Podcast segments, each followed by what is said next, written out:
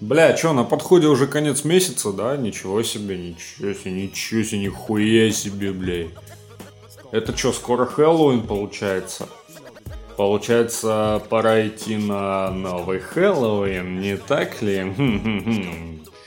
Но для начала нужно досмотреть все предыдущие, потому что говорят, что в новом Хэллоуине будет куча отсылок к старым, которые как бы уже больше не канон.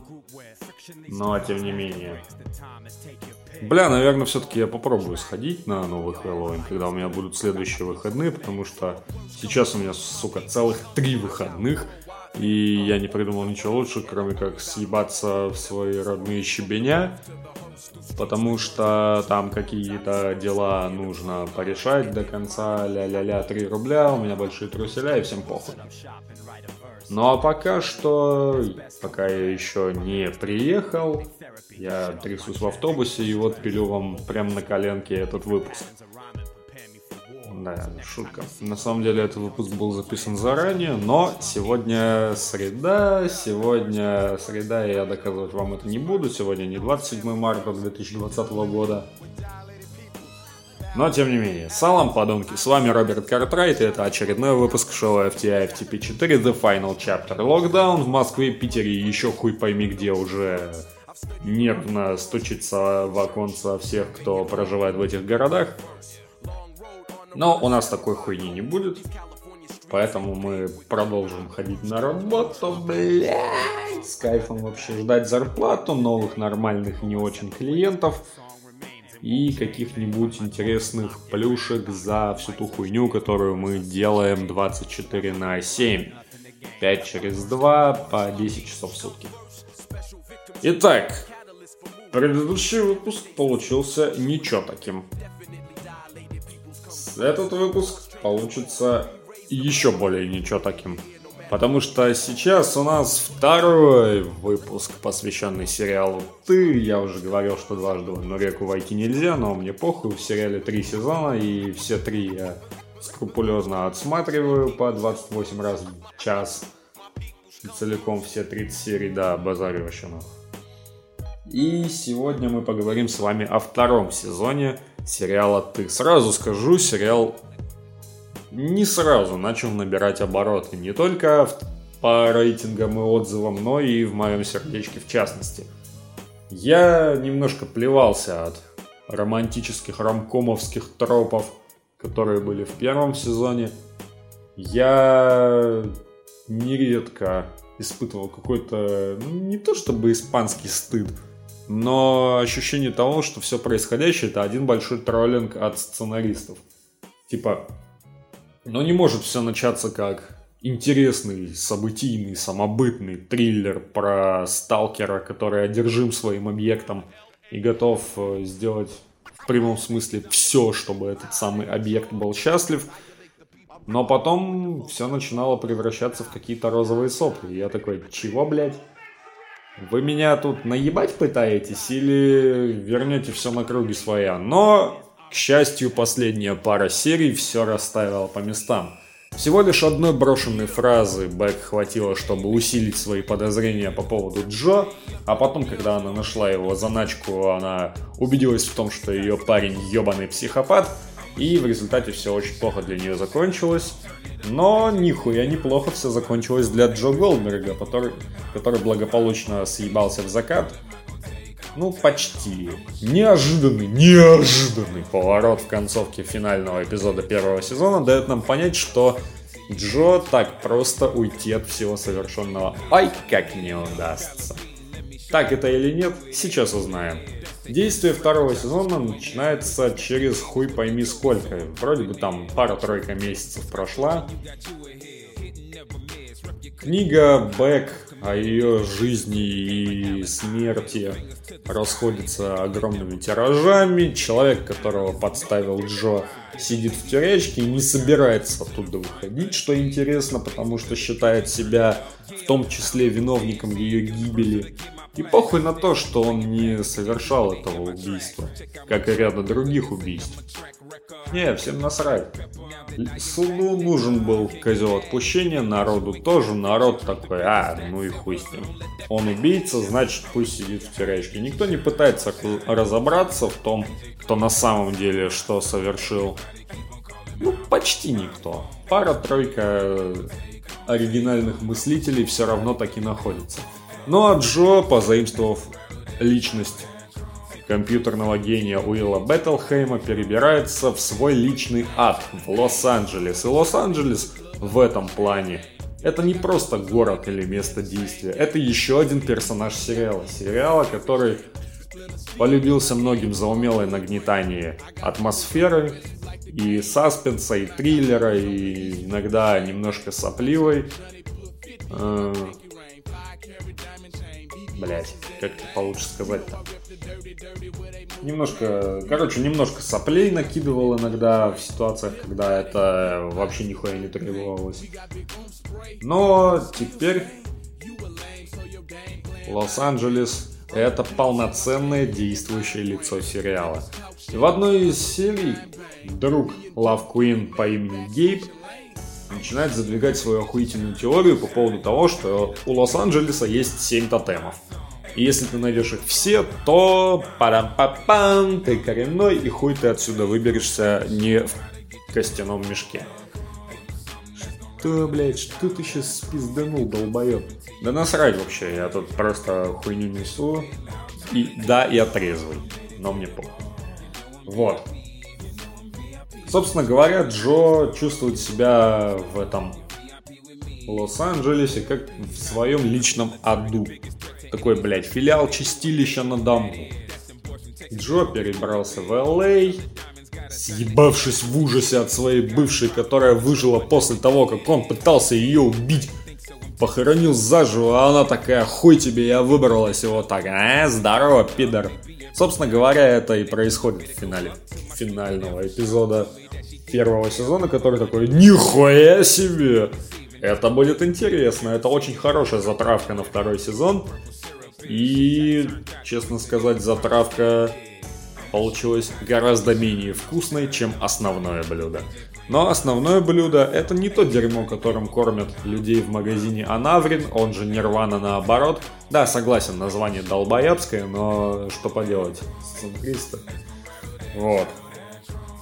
Джо волей случая селится в определенную хату, заводит дружбу с домовладелицей, блять, тупое слово, конечно, но похуй, по имени Делайла, которая, блять, латинос ебаный. С ее младшей сестрой Элли устанавливать с ней кое-какой контакт, но нет, это не про еблю, потому что Элли 15 лет, а ебать школьница это не... Это, это моветон. Мы же все-таки не в Омске. Там, наверное, можно. Хотя я сам в Омске никогда не был, к счастью, блядь. Иначе я бы там нахуй сдох. Вот. И в определенный момент Джо устраивается на работу в магазин. Даже сложно описать точный его профиль. Вроде бы это такая бакалейная лавка, но при этом там есть литературный отсек и отсек домашней выпечки и всего такого кулинарного говна. Поэтому нельзя сказать, что это именно бакалейная лавка. Это бакалейный охуеть какой огромный магазин, который основали который основала семья Куинов. Доти и ее муж, чье имя я вообще не запомнил, потому что нахуй оно нужно. И наследники этой типа империи, это, собственно, еще два главных героя сериала «Ты», в частности, его второго сезона. Брат и сестра, близнецы, которые ебать как зависят друг от друга, особенно брат от сестры, потому что она в этой паре явный ведущий, а он просто ебаное чмо, которое спустило всю свою жизнь на наркоту и сожаление о той хуйне, которую он сотворил в детстве. Итак, знакомьтесь, Лав и Форти Куин. Согласен, родители долбоебы, что дали детям такие конченые имена. Но что поделать, для драматургии, может быть, и подойдет. Но, во всяком случае, я бы не расстроился совершенно, если бы узнал, что Форти это не имя, а кличка. Хотя, всем насрать. И, собственно говоря, это самое Лав и становится новым объектом Джо. Да. Чувак становится ей немножко так одержим, но в гораздо меньшей степени, чем он одержим, был одержим Бэк. Он учитывает прошлые ошибки, что с Бэк, что с Кэндис, что еще хуй пойми когда. И держит дистанцию до предела.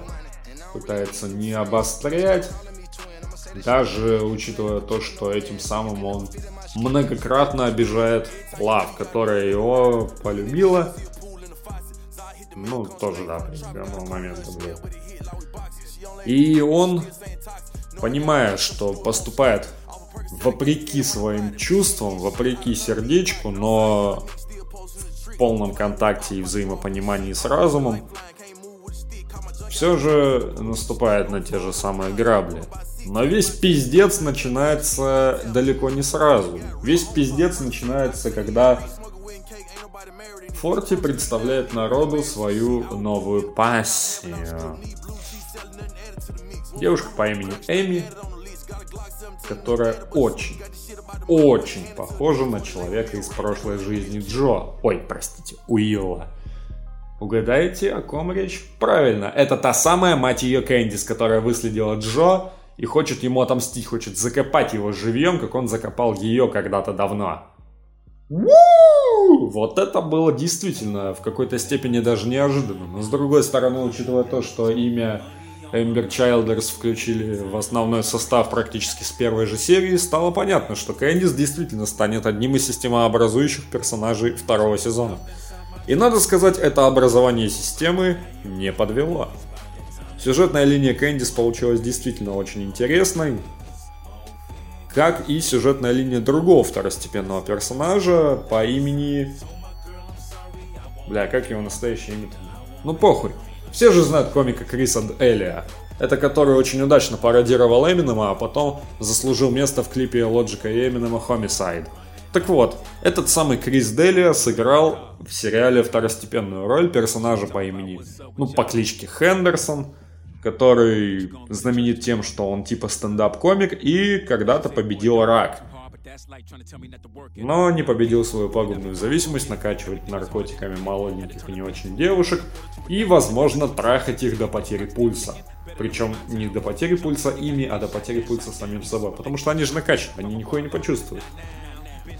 Но тогда зачем их ебать, если они ничего не чувствуют? Ах да, ты же как Марк Джефферсон из Life is Strange. Ты любишь невинность, беззащитность. И это... А, надо пойти сдрачнуть, а то у меня опять хуй встал, как, как будто юный, блядь. И вот. Ну и, естественно, инцидент, так называемый, с Хендерсоном был и у Кого? Правильно, у Делайлы. Но Джо, естественно, начинает так разруливать эту ситуацию, хотя его нахуй никто об этом вообще не просил. Вот в этом основная особенность Джо Голдберга. Он всегда пытается решать чужие проблемы, даже если его вообще вот это не просят делать, типа, мы сами разберемся. Не, нихуя вы сами не разберетесь. Я должен всем помогать, потому что у меня было хуевое детство, блядь. А доктор Фрейд сказал, что все проблемы людей с детства, поэтому если я исправлю вашу настоящую жизнь, ваша будущая жизнь не будет похожа на мое детство. Это немножко утрировано, конечно, но тем не менее. Суть в том, что Джо, естественно, наломает кучу дров, и разгребать все это придется не только ему. А кому еще? А вот хуй я вам скажу. Смотрите сами.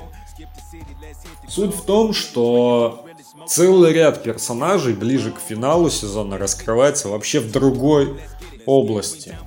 По типу того же Форти. Когда он рассказывает, как на самом деле произошла самая большая трагедия в его жизни. Когда Лав раскрывает свои истинные мотивы. Когда Джо снова оказывается в своей метафорической и не только клетке и отказывается из нее выбираться, потому что считает, что заслужил наказание.